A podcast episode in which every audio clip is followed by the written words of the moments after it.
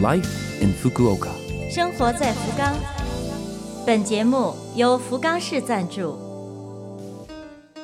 听众朋友们，早上好，欢迎您收听《生活在福冈》，我是 DJ 露露。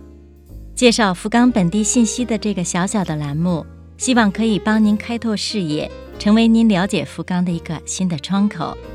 那好，这就让我们一起走进本周《生活在福冈》。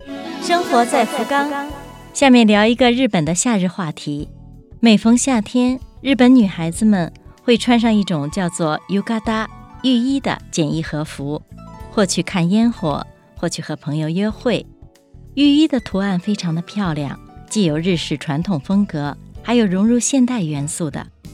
在我心目中，日本夏日的风景是这样的：身穿浴衣的年轻女孩子，高挂着一排排灯笼的纳凉公园，捞金鱼、吃小吃、嬉笑玩耍。突然传来“通通”的声音，众人抬头，灿烂的花火腾空升起，五彩缤纷，绚丽夺目。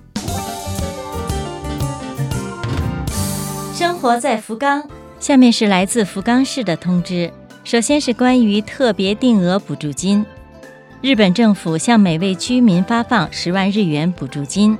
这项申请截止到八月三十一号，福冈市已经为四月二十七号在福冈市有住民登记的人寄去了申请书，过期不候，请您及时申请。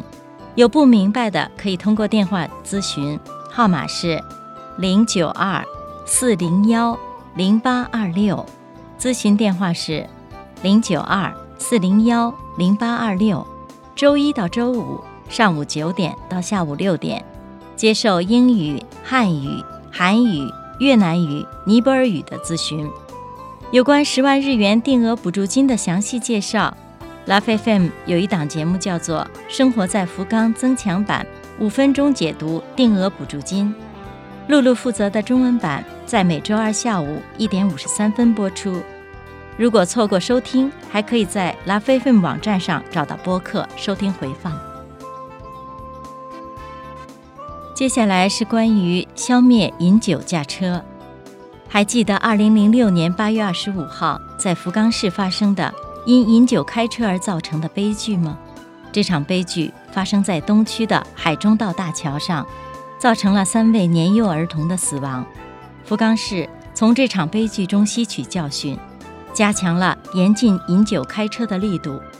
但是非常遗憾，即便如此，也还没有完全消除。今年已经发生了三十九起由于饮酒开车酿成的事故。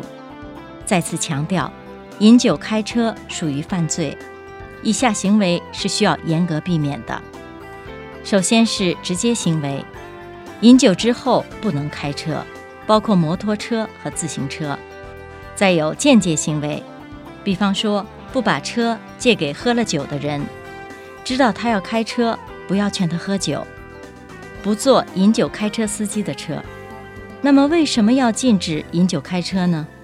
因为酒后开车会大大提高事故发生的概率。喝了酒，人的注意力、判断能力都会失常。察觉周围环境的感官会变得非常迟钝，很容易不知不觉地超速。发生危险时没有办法及时踩刹车。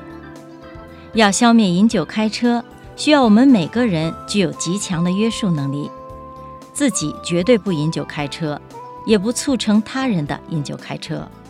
为纪念十四年前发生的那场悲剧，八月二十五号到八月三十一号，在福冈市一所一楼有。生命感言展，请抽空来看一看，感受事故的悲惨，思考生命的意义，然后将意识付诸于行动。生活在福冈，露露主持的《生活在福冈》就要和您说声再见了。我们为错过收听的朋友准备了播客服务，请在拉菲菲姆网站上找到播客收听音频。最后，祝朋友们拥有快乐的一天。生活在福冈，咱们下周二再会。